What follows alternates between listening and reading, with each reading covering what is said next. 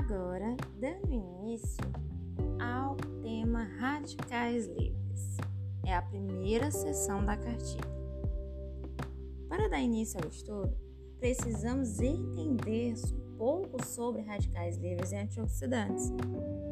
Os radicais livres são moléculas que podem ser liberadas por ação da poluição, radiação solar e pelo próprio metabolismo com elétrons instáveis e reativos eles podem causar enfraquecimento do sistema imunológico, meus queridos, envelhecimento e morte celular.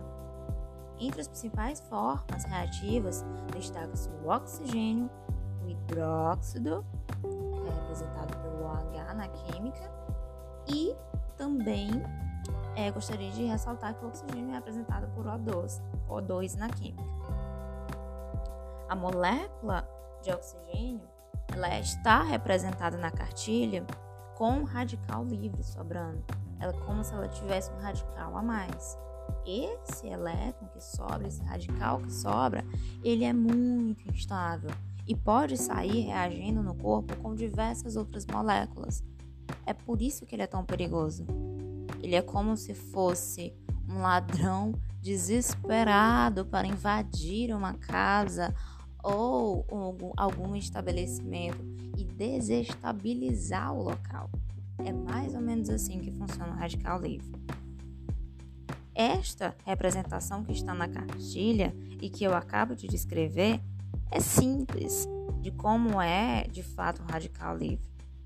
Caso a produção do radical livre seja pequena, é interessante ressaltar que quando ela é baixa, né, os radicais eles podem combinar com outras moléculas do corpo e serem aniquilados rapidamente. Em proporções adequadas, ele pode até possibilitar a geração de ATP, energia, por meio da cadeia transportadora de elétrons, ativação de genes e até mesmo a participação de mecanismos de defesa durante o processo de infecção. Então, os radicais eles não são de todo mal, tá?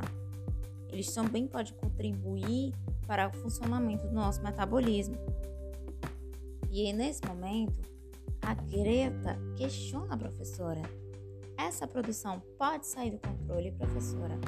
E ela responde: Sim, Greta.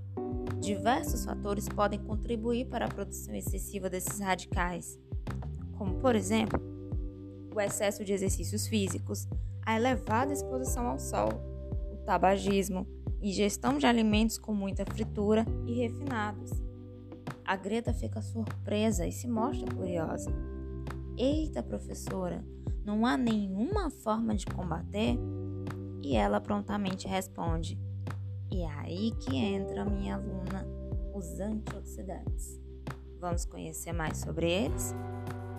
E agora você vai seguir para o próximo episódio entender um pouco mais sobre como funcionam os antioxidantes, sobre a apresentação da professora Jaqueline.